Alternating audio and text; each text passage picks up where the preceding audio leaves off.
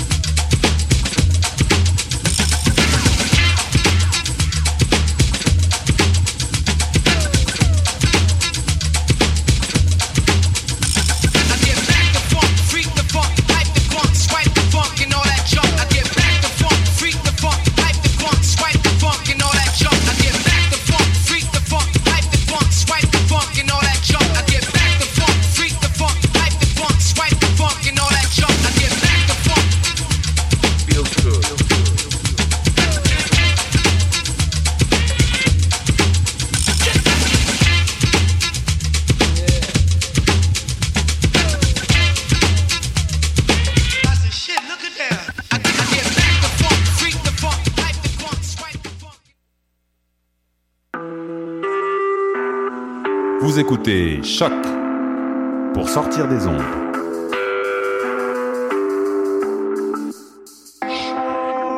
Podcast, musique, découverte. Sur choc.ca. La musique au rendez-vous.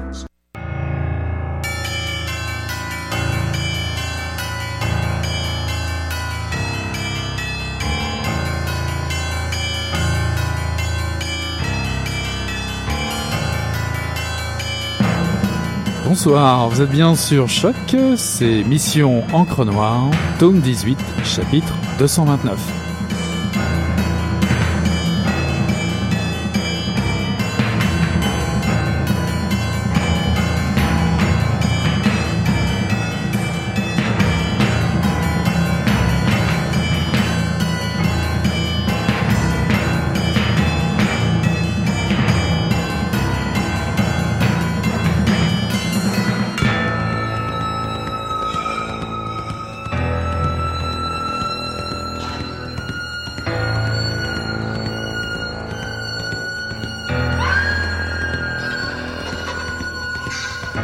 Commence comme un ballet. Un ballet dans la cuisine. La femme, légèrement cambrée, se tient debout face à l'évier.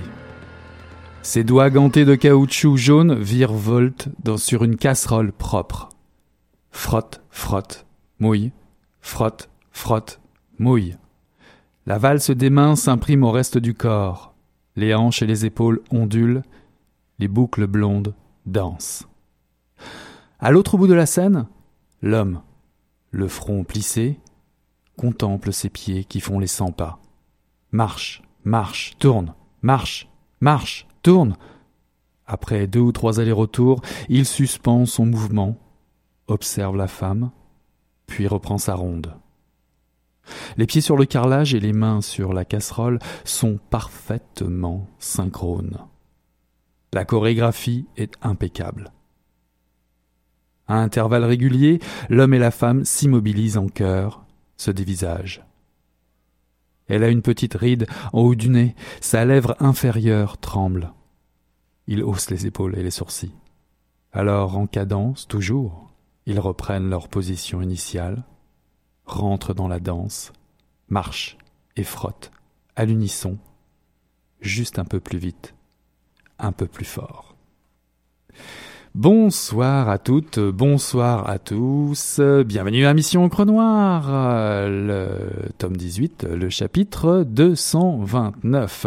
Et ce soir, Mission Encre Noire vous propose de partir à la rencontre d'une auteure, Karine Légeron, qui a publié Cassure au pluriel, paru en 2015 aux éditions Sémaphore, un recueil de 14 nouvelles, tantôt désenchantées, parfois touchantes de vérité, qui présente autant de personnages qui, englués dans le marasme de leur vie quotidienne, semblent s'être oubliés au milieu du guet.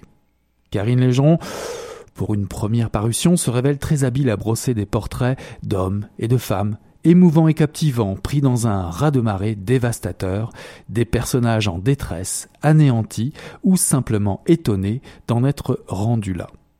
Karine Légeron écrit la violence, la pudeur, l'effondrement, la trahison, la lâcheté, l'abandon, comme on annonce des ouragans. Et ils sont là. Ils arrivent.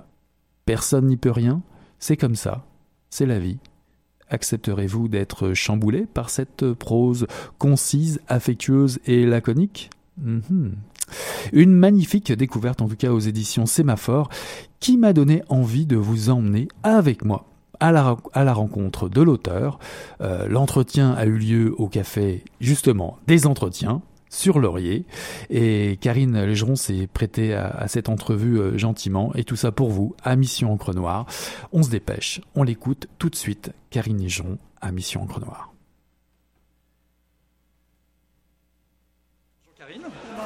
Alors tu publies aux éditions euh, du Sémaphore Cassure, un recueil de nouvelles qui, comme l'annonce de la quatrième de couverture, propose une lecture comme des gouttes faisant déborder le vase, où plus rien ne sera comme avant pour le meilleur et pour le pire. C'est toute une déclaration d'intention pour tes lecteurs dès la quatrième de couverture. Oui.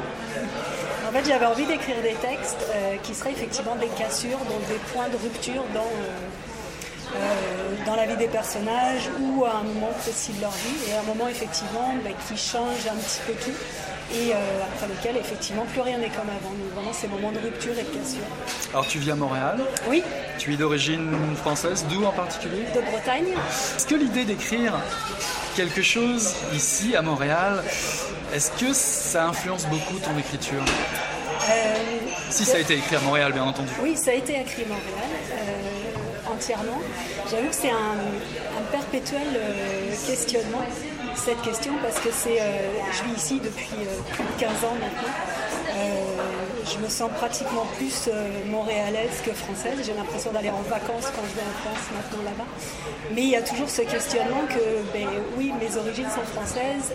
Il y a beaucoup de nouvelles dans le recueil qui sont un petit peu ancrées en Bretagne. C'est vraiment un, territoire qui m'habite beaucoup. Mais il y a aussi le territoire montréalais, sachant que je ne sens pas non plus complètement à l'aise pour emprunter euh, la langue montréalaise. Faire parler québécois à mes personnages, ça me pose encore problème maintenant parce que je me sentirais euh, euh, pas vrai en faisant quelque chose comme ça. Donc oui, il y a toujours ce questionnement, oui. Ça, influence dans les deux sens finalement. Il y a des, nouvelles qui vont être vraiment basées en France et que je vois vraiment se passer en France, en Bretagne et ailleurs, ou dans d'autres parties du monde. Puis il y a vraiment des nouvelles qui sont ancrées à Montréal pour moi, très clairement. Alors, tu parles de double influence, mais est-ce que l'idée d'écrire est quelque chose qui t'accompagne depuis longtemps déjà de la France ou c'est quelque chose qui s'est plus révélé euh, par la suite?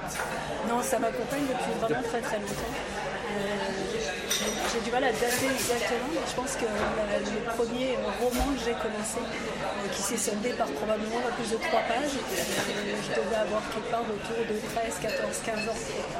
Et oui, j'écris depuis euh, de façon très assidue dans un premier temps, et puis de façon beaucoup plus régulière depuis, je dirais, euh, grosse dizaine d'années.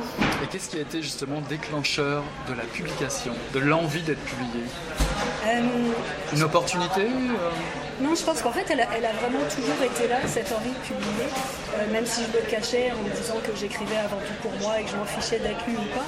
Euh, N'empêche que j'ai écrit un premier roman qui m'a pris peut-être 10 ans à écrire, euh, qui a été rejeté par toutes les maisons de publication à qui, euh, auxquelles je l'ai présenté. Et, et ça m'a ça m'a beaucoup, beaucoup vexé. Donc je pense que oui, cette envie de publier, elle a toujours été là. Et puis ben, finalement, ce que j'ai fait avant, ça a un peu servi d'exercice, d'entraînement pour que finalement ce recueil-là réussisse à être publié. Alors on est réunis cet après-midi euh, euh, sur Laurier, on, va aller aux entretiens, on va le révéler, euh, pour discuter de Cassure. Alors pourquoi avoir choisi ce titre? Pourquoi Cassure au pluriel? Euh, parce que c'est plusieurs histoires, comme je le disais tout à l'heure, de rupture, donc de moments de cassure. Euh, J'ai cogité beaucoup, beaucoup, beaucoup sur ce titre-là. C'était pas forcément euh, euh, ce que je préférais. J'avais envie que ce soit oui une cassure, mais aussi euh, peut-être un point d'inflexion aussi, pas forcément une rupture complète euh, dans l'histoire de ces de ces personnages-là. Et puis finalement, ben, comme un peu toujours, là, c'est- ça a été une discussion avec la maison d'édition et on en est arrivé d'accord sur ce, sur ce titre-là Est-ce que le titre s'est imposé lui-même ou c'est quelque chose que tu avais déjà en tête avant de, de colliger euh, l'ensemble des, des textes, des nouvelles le, le projet n'est pas du tout, du tout parti de là. Euh, le projet initial, euh, c'était une quinzaine de nouvelles qui tournaient autour du thème des, on appelait ça les non-histoires d'amour, des histoires d'amour qui finissent très très mal ou des histoires d'amour qui n'adviennent tout simplement pas. Euh, et puis j'avais écrit donc cette petite quinzaine de nouvelles.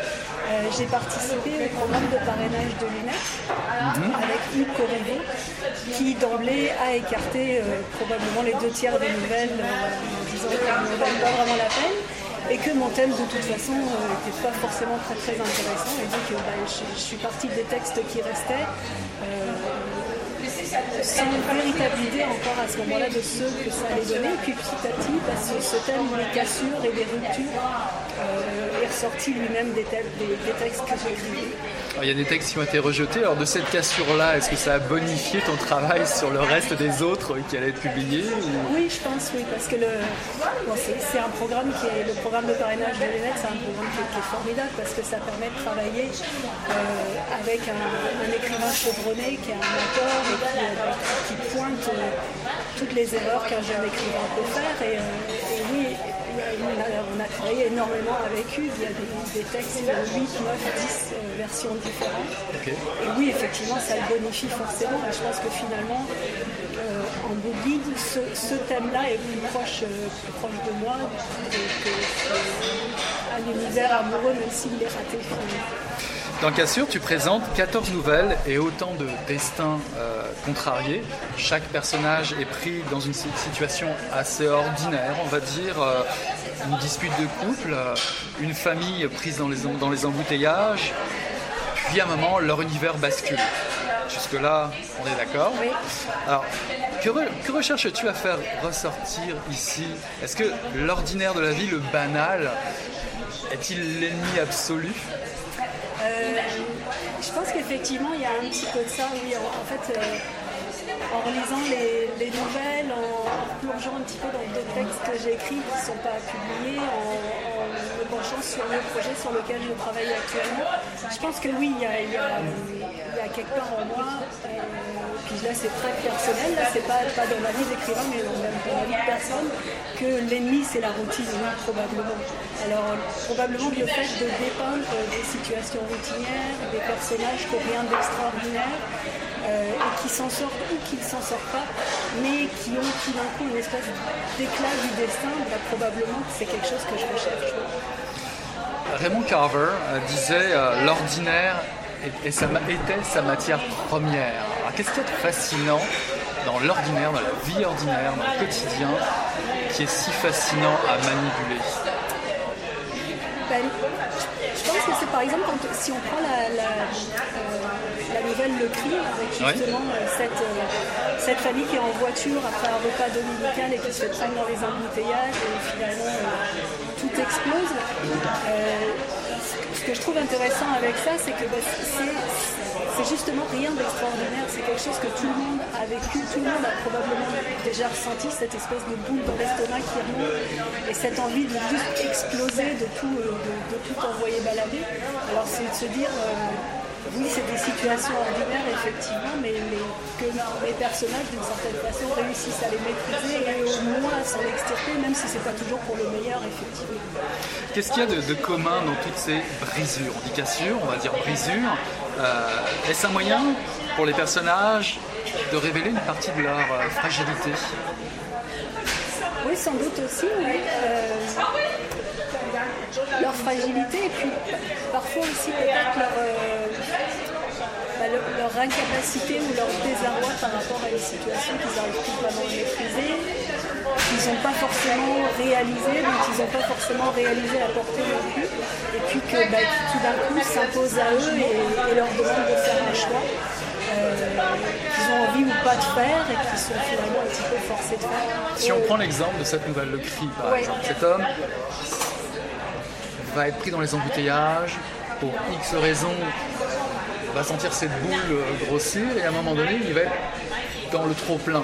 Il va essayer de, de, la gérer, mais à un moment donné, ça va devenir impossible.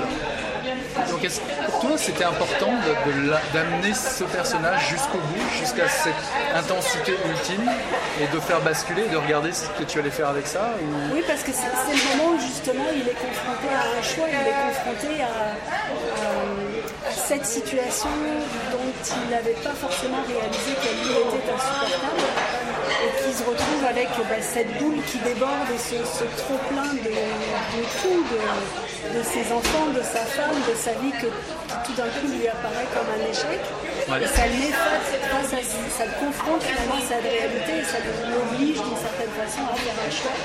Euh, dans l'avant-dernière nouvelle qui est Harmony Main, c'est la même chose finalement.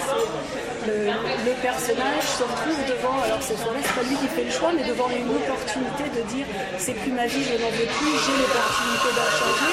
Et là encore, c'est peut-être pas rendu compte. Euh, n'aimait plus autant sa vie que ça, et là il a l'opportunité de se dire j'ai l'opportunité de tout changer, qu'est-ce que je fais? Et on parle de cassure, est-ce qu'on pourrait aussi parler de blessure euh, finalement? Est-ce que ces personnages euh, prennent forcément conscience des bouleversements qui arrivent dans leur vie, ces, ces moments où tu les plonges dans une certaine réalité est-ce qu'ils ils ont conscience que tout ça, ça va peut-être modifier leur destin? C'est une blessure qui va rester. Est-ce que, est-ce que tu as voulu montrer ça? Je pense qu'ils le. En tout cas, dans la majorité des cas, ils le savent que ça, ça, va, ça va tout changer forcément. Euh, le père qui, dans la première nouvelle, décide de, tuer son fils, enfin de le laisser se noyer en tout cas. Euh, sait que ça va forcément changer toute sa vie, même si je ne rentre pas sur ce terrain-là et je laisse ça complètement en suspens sur ce qui va se passer après. Mais, mais oui, ils le savent, mais ils ont, je pense, quand même toujours cet espoir que ce sera mieux après, quand même. Même si c'est des choix complètement drastiques et dramatiques qu'ils font parfois, mais il y a quand même cet espoir de, différent et de meilleur. Même si on n'a aucune idée si c'est mieux après moins bien, on ne sait pas vraiment. La plupart des tableaux, de, des tableaux de chaque nouvelle sont pris sur le vif, comme euh, au cœur d'une routine, un accident, un fait de la vie euh, surgit, euh, le poids d'un chagrin. et pourtant, les, personnages sont loin d'être abattus pour autant, c'est ce que tu disais tout de suite. la cassure agit-elle comme un effet révélateur? Est-ce que la cassure repositionne les personnages comme un renouveau, un éclairage nouveau de leur vie ou une intensité nouvelle? Est-ce qu'il y a une idée là qui te touche? Euh, Probablement, ça les, comme je le disais tout à l'heure, ça les oblige à faire des choix. Euh, ça, les, ça, les, ça, les, met face à une réalité qui, euh, ils sont obligés de prendre une décision, obligés d'agir, alors qu'ils bah, avaient peut-être un petit peu décidé, pour certains, de se laisser vivre, d'accepter la vie comme elle était sans vraiment y mettre leur patte. Là, ils sont obligés de se dire, c'est moi qui décide. On va faire une petite pause euh, dans cette première partie de l'entrevue euh, de Karine Légeron aux entretiens. Comme vous avez pu le remarquer, bien évidemment, je n'ai pas pu euh, contrôler, comme d'habitude, pour les habitués, le percolateur quand il part. Hmm, difficile de faire sans, on fait toujours avec. Néanmoins, on va prendre une petite pause musicale et on retourne très vite dans cette passionnante entrevue de Karine Légeron pour son recueil de nouvelles Cassure.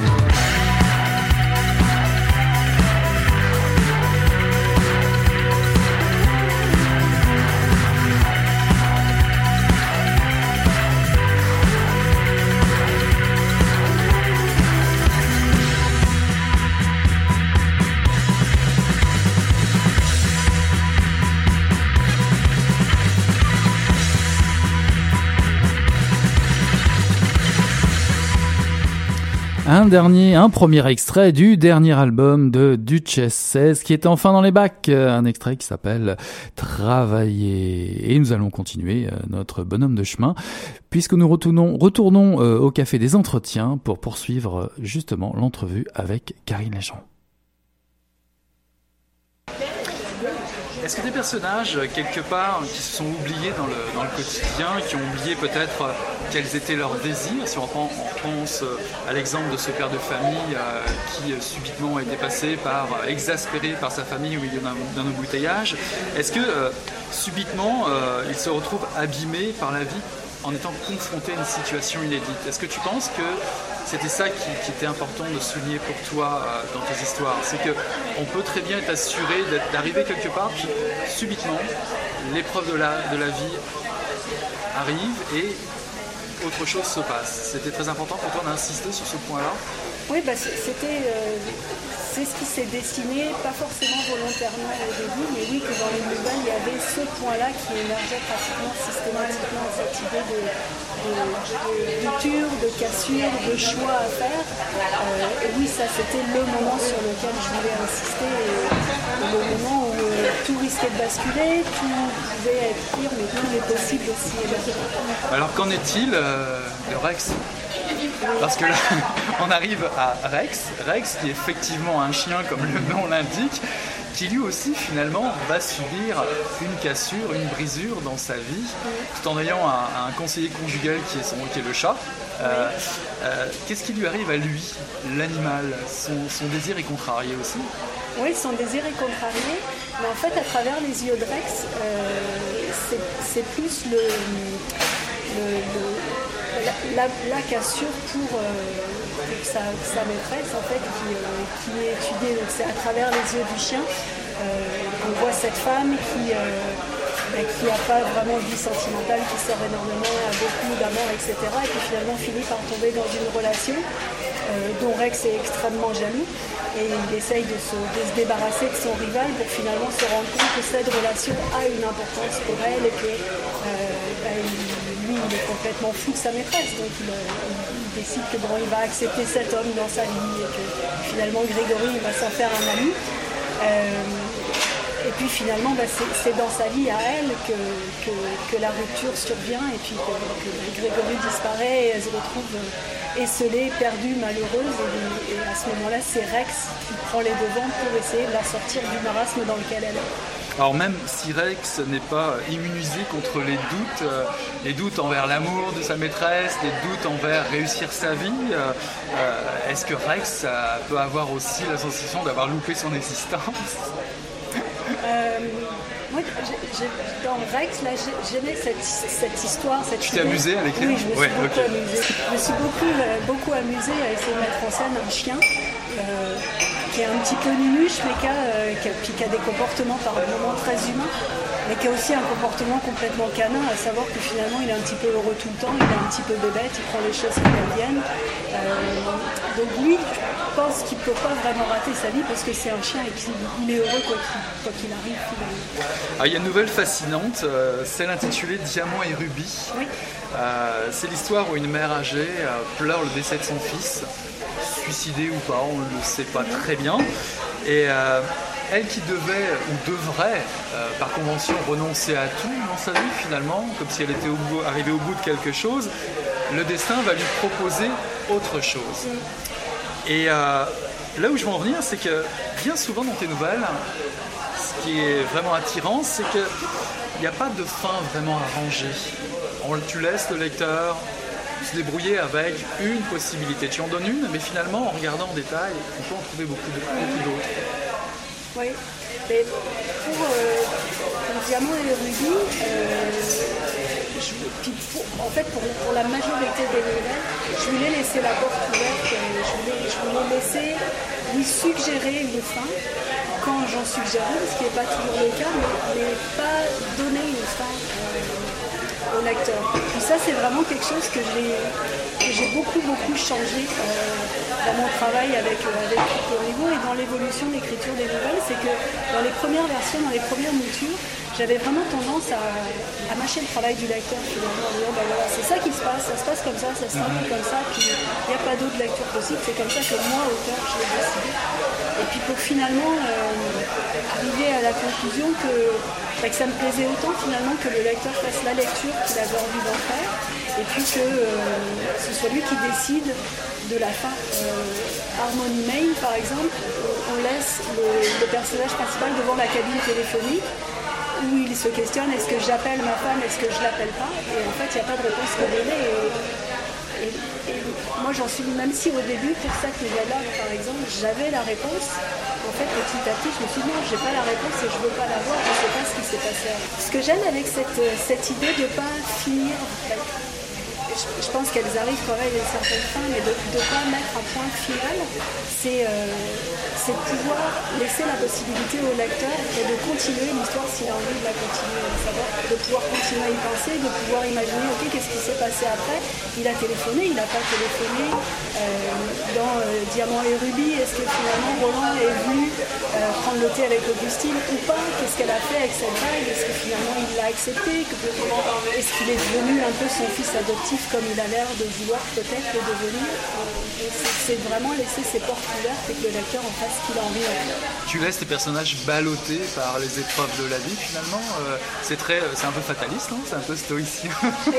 ils, sont, ils sont un petit peu ballottés, oui, effectivement, mais euh, ils mettent quand même pied à terre aussi, à savoir que si on vient à la nouvelle Le Cri, quand il est à genoux par terre sur l'asphalte et qu'il s'est vidé complètement de toute, la rancœur et tout ce qu'il avait à l'intérieur de lui, euh, il décide qu'il va s'en aller, qu'il va quitter tout ça, qu'il veut plus de cette vie. Et puis, euh, et puis je termine quand même par trois petits points où soit c'est le suspens de dire euh, demain trois petits points, ou alors c'est demain, oui, mais est-ce que demain je vais vraiment le faire? Donc ils, mettent un peu leurs pieds à terre, mais, je veux quand même laisser cette porte ouverte au lecteur de décider ce qu'ils ont envie de voir. J'aimerais savoir, est-ce que, est que tu considères tes personnages comme des victimes? Euh, Pas vraiment. Euh, ils ont une fragilité, ils ont, souvent été abîmés par la vie. Euh, et peut-être que jusqu'au point de rupture, ils ne sont pas victimes, ils, se laissent, euh, ils se laissent jouer, comme tu le disais tout à l'heure, balloter un peu par mhm. la vie, ils se laissent faire. Mais je pense qu'au point de rupture, euh, ils ne sont pas des victimes, c'est eux qui décident de ce qu'ils vont faire la plupart du temps. Euh, quand après Muguette, le, personnage, donc, qui est un vieux monsieur dont la mhm. femme vient de mourir, dans une maison de retraite, il est, euh, il est extrêmement malheureux. Il ne supporte pas la perte de cette femme qu'il aime depuis, depuis tout petit et depuis l'enfance. Mais il n'est pas victime. Il décide qu'il ne veut pas continuer à vivre sans elle, que la vie n'a pas de sens sans elle et il prend cette décision. Et cette décision n'est pas imposée à lui. Il ne la subit pas. C'est vraiment sa volonté. Donc non, dans, mon esprit dans la façon dont j'ai essayé d'écrire, c'est pas vraiment des En tout cas, pas, tout le long de la nouvelle. Bah, c'est un peu là que j'avais vu le crescendo Mon idée, j'y reviens. C'est qu'au tout début du recueil, on a l'impression que le destin pèse énormément sur les personnages. Tu parlais tout à l'heure du cri, il y a la noyade aussi, cette, histoire où euh, le père veut se débarrasser de son fils. Puis plus on avance, plus on avance, plus on a des, personnages, même Rex, qui prennent en main leur destin, qui veulent réagir. C'est pas souvent réussi, ça peut aller jusque la mort peut-être, mais on a l'impression qu'il y a ce crescendo là. tu, tu dis, bah oui, mais on peut aussi agir sur le destin. Ce sera pas toujours très propre ou réussi, mais on peut changer les choses. je pense que dès, dès, la première nouvelle, en fait, des noyades, euh, il y, a quand même ce geste euh, très fort et horrible du père qui, pour, pour réussir à se sortir de, la mauvaise situation et de l'impasse dans laquelle il se trouve, euh, décide de prendre les choses en main, oui, et de tuer son fils. C'est dès, le début, c'est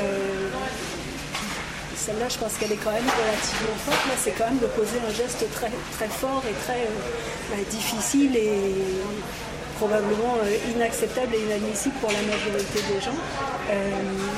pour se sortir d'un destin qu'on juge insupportable finalement. Il y a quand même quelque chose de, très fataliste, néanmoins j'y reviens parce que des personnages qui ne sont pas victimes, certains ou certaines prennent en main leur destin. Il y a notamment cette histoire, cette femme qui décide de participer à un concours, une, une télé-réalité, qui, euh, qui, se trouve trop laide. Et euh, à travers le concours de, télé-réalité, on veut lui permettre d'avoir le plus beau visage. Euh, ça rappelle un peu Almodovar, quelque part, je crois que ça t'a inspiré.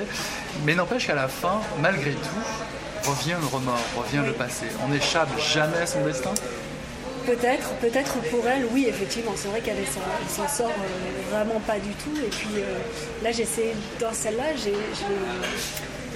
essayé de pousser le, concept des, télé-réalités à leur extrême avec cette femme qui, euh, qui, va à une audition et espère qu'elle sera la plus laide et la plus moche possible pour être retenue. et effectivement, finalement, elle, elle, a une chirurgie esthétique, elle gagne le concours, son visage est refait complètement, et puis elle a une vie, enfin, elle réussit à vivre, euh, elle a des amis, elle a des amants, elle, sort de chez elle, elle a une vie normale, mais reste qu'effectivement, elle a euh, euh, cette laideur qui, puisqu'elle n'est plus à l'extérieur, se manifeste à l'intérieur d'elle, avec la petite voix dans sa tête, en fait, dans son oreille, qui lui dit qu'elle n'arrivera jamais laide et qu'elle est laide à l'intérieur, qu'elle s'en sortira jamais. Donc oui, effectivement, pour elle, le destin finit encore par reprendre le dessus. En fait, c'est les contes qui reviennent. C'est euh, tu regardes le miroir et dis-moi qui est la plus belle. Sauf que... Ce qui compte le plus pour toi euh, dans une nouvelle comme ça, est-ce que c'est trouver euh, le pitch, la, bonne histoire, ou peut-être un petit peu plus éprouver le lecteur dans son ressenti, ses émotions? La matière autour des personnages, ses doutes, ses angoisses c'est plus important de faire ressentir ça chez le lecteur ou trouver une bonne histoire qui est primordiale? Je pense qu'il y a un petit peu des deux mots. En tant, que, lectrice, euh, j'accorde énormément d'importance à l'histoire. Euh, tout ce qui est euh, l'écriture purement formaliste, j'ai beaucoup de mal, beaucoup, beaucoup, de mal à rentrer dedans. L'histoire est vraiment très très importante pour moi. ce que j'avais envie de faire aussi, c'est de pousser le lecteur à réfléchir et aussi de lui faire confiance. À savoir que par exemple dans la dans Harmony Main, on sait dès le début que, qu'il y a cette annonce à la radio que euh, David euh, Wiseman entend, qui, lui annonce qu'il est mort alors qu'il est bien vivant. Euh, et puis en fait, l'explication de tout ça n'arrive que peut-être 4-5 pages après. Mais cette construction-là est intéressante. Alors j'aimais cette idée de faire confiance au lecteur et de lui dire ben, je vais lui dire quelque chose, il va rien y comprendre et puis finalement il aura, il aura la réponse 4-5 pages plus tard. Mais dans une nouvelle qui fait 10 pages, c'est très très tard finalement. Uh-huh. J'aimais ça, de déstabiliser un peu le lecteur et lui, probablement étant vu aux autres nouvelles, du tout de dire de jouer avec ses émotions, de, jouer avec, euh, avec sa lecture, etc. Comment as-tu composé bah, cet, exemple est vraiment intéressant d'Harmony Main, cette histoire de cet homme qui finalement découvre que bah, quelque part il est mort mm. dans une vie euh, illusoire, celle de la radio, etc. Ah, il est peut-être, mais lui se sent bien vivant, qui apparaît ce doute. Dois-je en profiter ou mm. pas?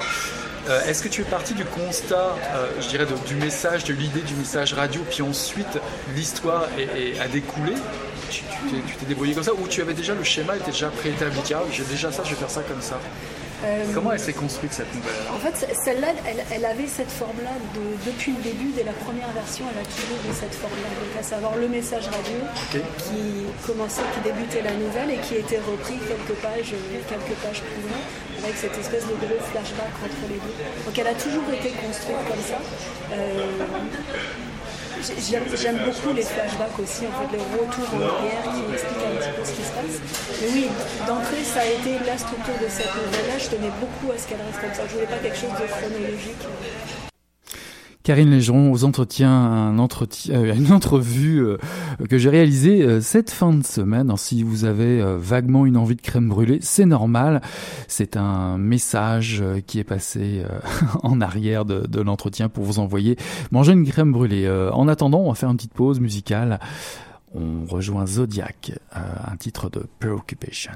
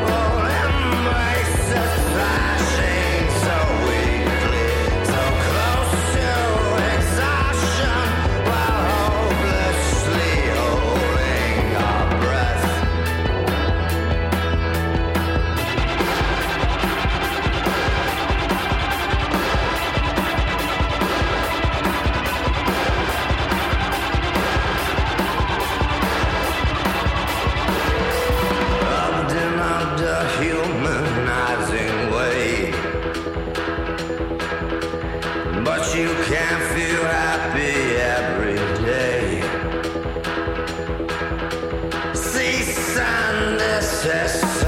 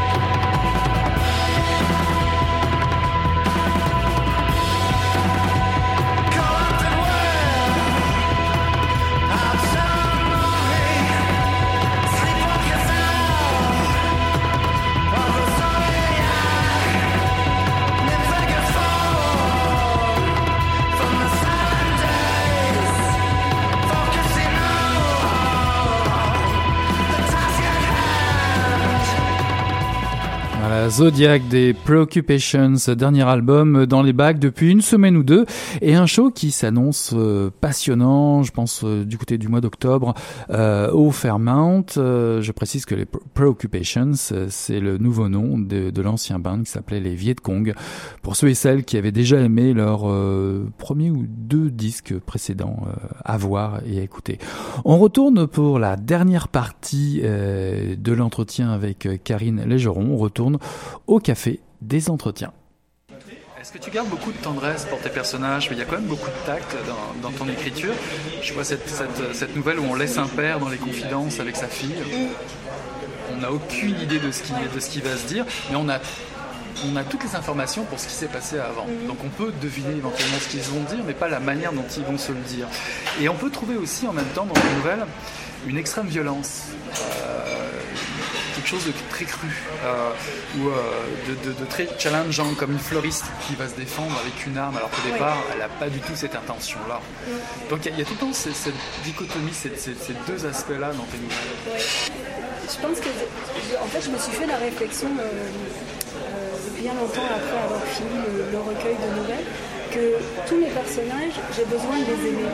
J'ai besoin, besoin oui, d'avoir cet attachement, cette tendresse envers eux.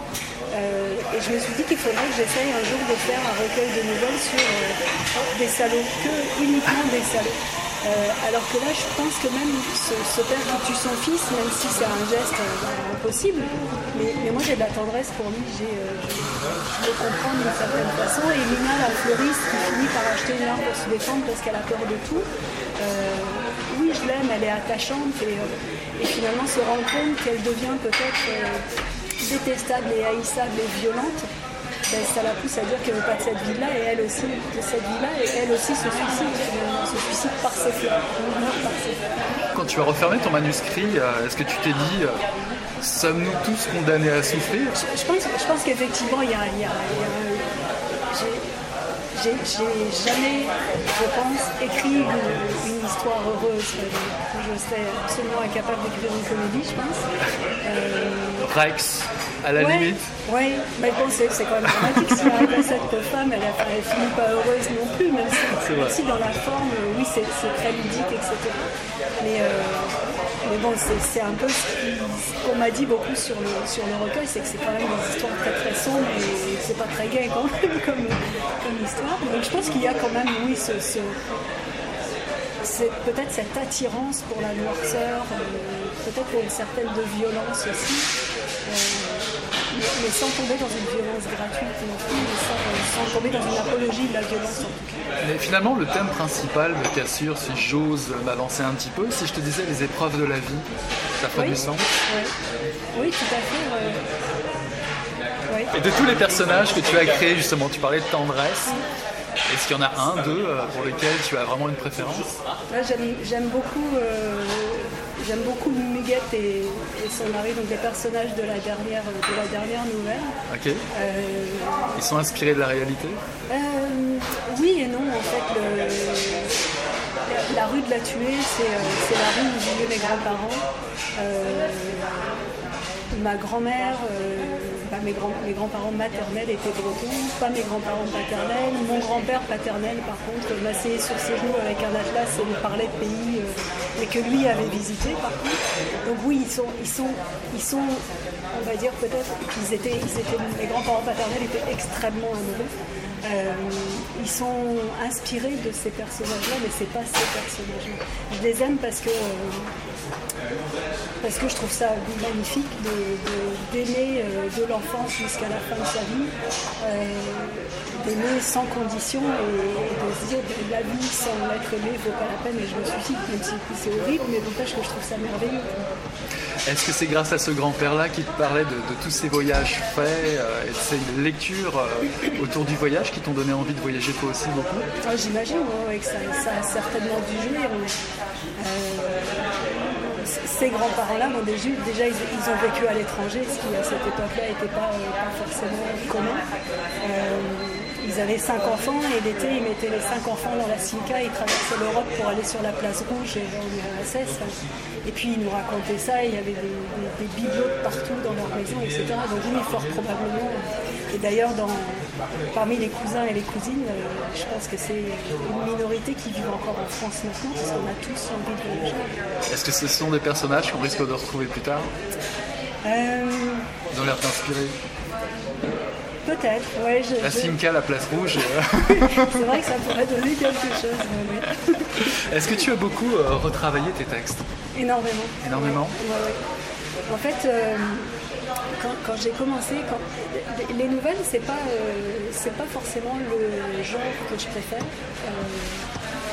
En tant que lectrice, en tout cas, j'en lis un petit peu, mais j'en lis pas beaucoup parce que j'aime beaucoup les livres, même les livres un peu longs, où vraiment je peux rentrer dans l'univers des, des personnages, dans leur vie, dans l'univers de l'auteur, etc.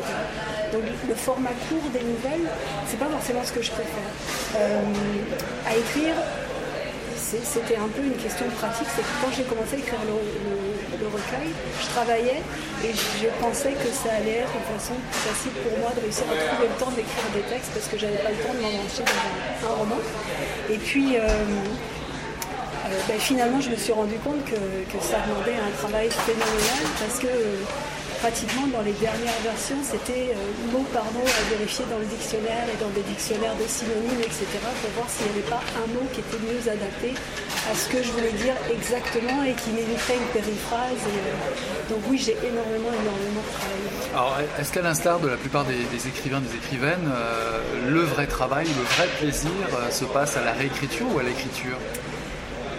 En fait, moi j'aime, les deux, même si c'est deux choses complètement différentes. Euh, j'aime cette espèce d'élan euh, de, l'écriture où, euh, ben, où parfois on va être devant l'ordinateur et on va passer 8 heures d'affilée à avoir des idées qui jaillissent dans tous les sens. J'a- J'adore ça, là, c'est quand ça marche, parce que forcément il y a des moments où ça marche beaucoup moins bien. Mais hum, c'est, vraiment intéressant, c'est très créatif, c'est bouillonnant, c'est passionnant. Mais euh, le travail de réécriture après, d'aller choisir les mots, d'écouter plus le rythme de la phrase, de- de- d'agencer des idées, etc., c'est euh, bah, pour quelqu'un qui aime la langue, qui aime la grammaire, qui aime, qui aime écouter les mots, les laisser parler, etc., c'est passionnant aussi. C'est un travail complètement différent.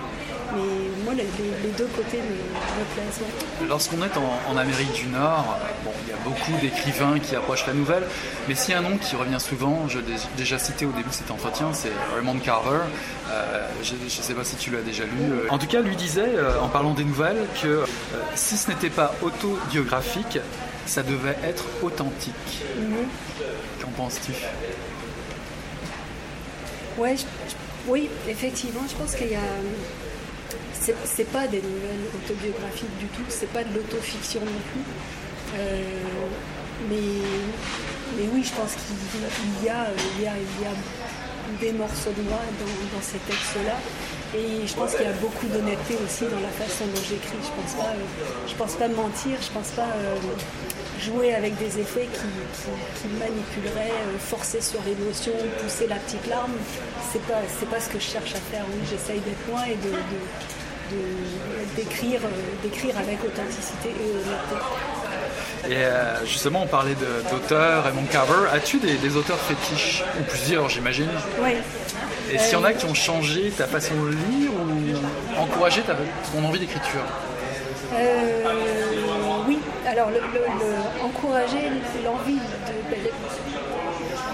l'amour des mots et l'envie d'écrire. Euh, je me rappelle tout à fait du livre et à quel moment c'était. J'étais au lycée en France et euh, on lisait pour, un cours, on lisait les des jours de Boris Vian. Et au tout début, je pense que c'est une scène à la patinoire où en fait il dit euh, que Colin, le personnage principal, donne un pourboire au serveur qui lui servirait à boire, pardon, qui lui servirait à manger parce qu'il avait l'air d'un menteur. Et, en fait, ça a été un peu une révélation, c'est un grand mot, mais quand même, de dire waouh, on peut jouer comme ça vraiment avec les mots, on peut s'amuser avec les mots, les tourner dans tous les sens, en faire ce qu'on en veut et avoir probablement du plaisir à les écrire, puis donner beaucoup de plaisir au lecteur à les lire. J'adore Boris Vian, j'adore, je l'adore pour ça, pour, cette espèce de folie douce qu'il a dans ses scènes, dans son univers, mais dans son écriture aussi. Donc lui, ça a vraiment été un, appel de dire, bah oui, moi aussi je pourrais peut-être m'amuser avec les mots comme ça. Et est-ce que tu as lu aussi ces polars ou euh, tu euh, J'irai cracher sur Voton, mais etc. Un petit peu, ouais, ouais. ouais. C'est moins ta tasse de thé bah, C'est un univers beaucoup plus loin. Euh, j'aime, quoi que l'écume des jours, c'est pas gay non plus. Là, je trouve que ça, il y a un peu une descente aux enfers euh, un peu récurrente, en tout cas dans les romans que j'ai lus de Boris mais j'aime la, ça, l'espèce de folie douce qui accompagne en général au moins le début de ces romans. J'aime beaucoup. Pour finir, quels sont tes projets en cours euh, d'écriture? Alors là, je travaille sur un, roman. Euh, puis j'en vois le bout. Là, j'arrive, j'arrive vers la fin. On va voir ce que ça va donner. Avec une idée de publication ou pas encore De date de publication uh-huh. Pas du tout. On va languir jusque-là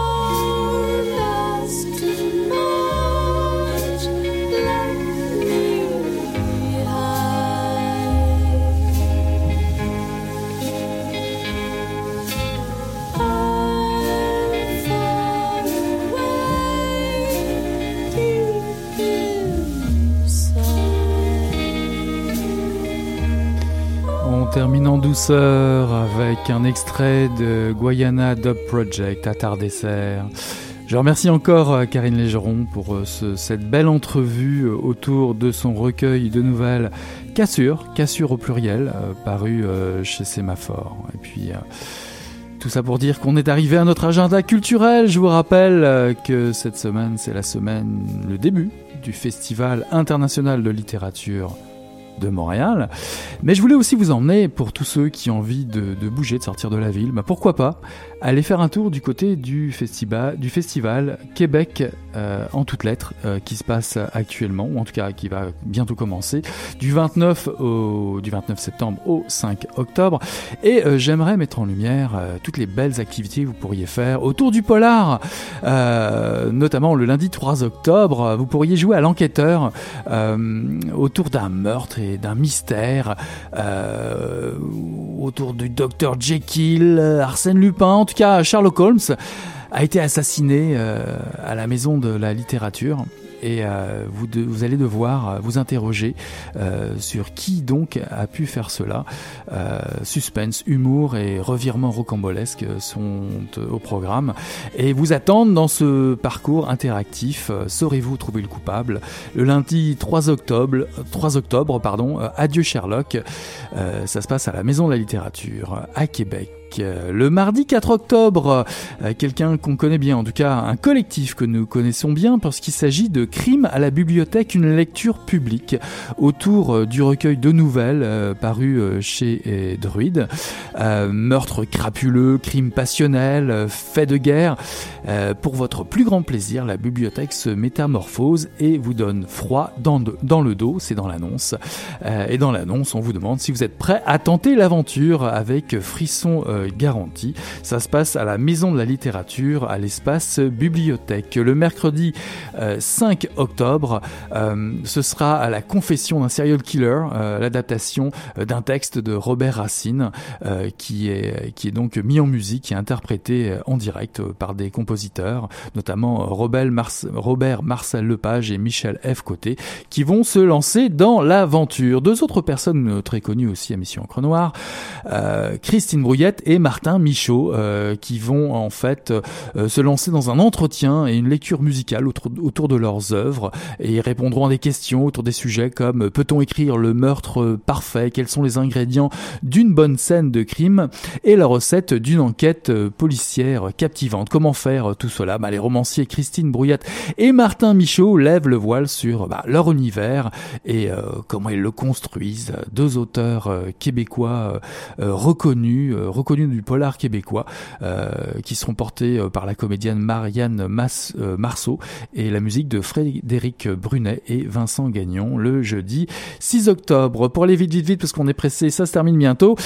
série noire, série noire pourquoi? Pour deux raisons. Série noire, plus de 70 ans de frisson. C'est une exposition qui a lieu à la bibliothèque Gabriel Roy à Québec, dans l'Atrium et la Galerie. Série noire fête ses 70 ans, la célèbre collection de romans policiers qui a été créée chez Gallimard par le traducteur Marcel Duhamel euh, est mise euh, en lumière euh, sous forme de, de collection d'affiches de, cinéma, puisque parmi les 2885 titres parus à ce jour chez Série Noire, nombreux, nombreux d'entre eux ont été adaptés au cinéma. Donc j'imagine que vous allez aussi découvrir bon nombre de couvertures cultes de, de, de, titres parus dans la série noire. Et il y avait une deuxième raison, il y a une deuxième raison qui vous concerne d'autant plus, euh, chers auditeurs et auditrices, puisque pour les 70 ans de Série Noire, Aurélien Masson, euh, monsieur Série Noire depuis plus de 10 ans maintenant, euh, la personne pour laquelle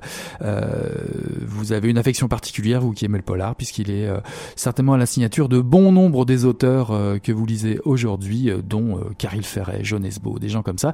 Et nous avons la grande chance, l'honneur de pouvoir l'accueillir la semaine prochaine le 4 octobre, mardi 4 octobre, une émission Encre Noire spéciale dédiée euh, à Série Noire et nous aurons le plaisir de recevoir dans les studios de choc de Mission Encre Noire Aurélien Masson qui nous en dira un petit peu plus. Je remercie encore Karine Légeron pour l'entrevue qu'elle m'a euh, accordée euh, cette fin de semaine pour votre plaisir et le mien pour son recueil de nouvelles Cassure au pluriel paru chez Sémaphore. Voilà qui conclut Mission Encre Noire, le tome 10 18, 18 et chapitre 229. En attendant, je tourne la page et je vous dis à la semaine prochaine. Allez, salut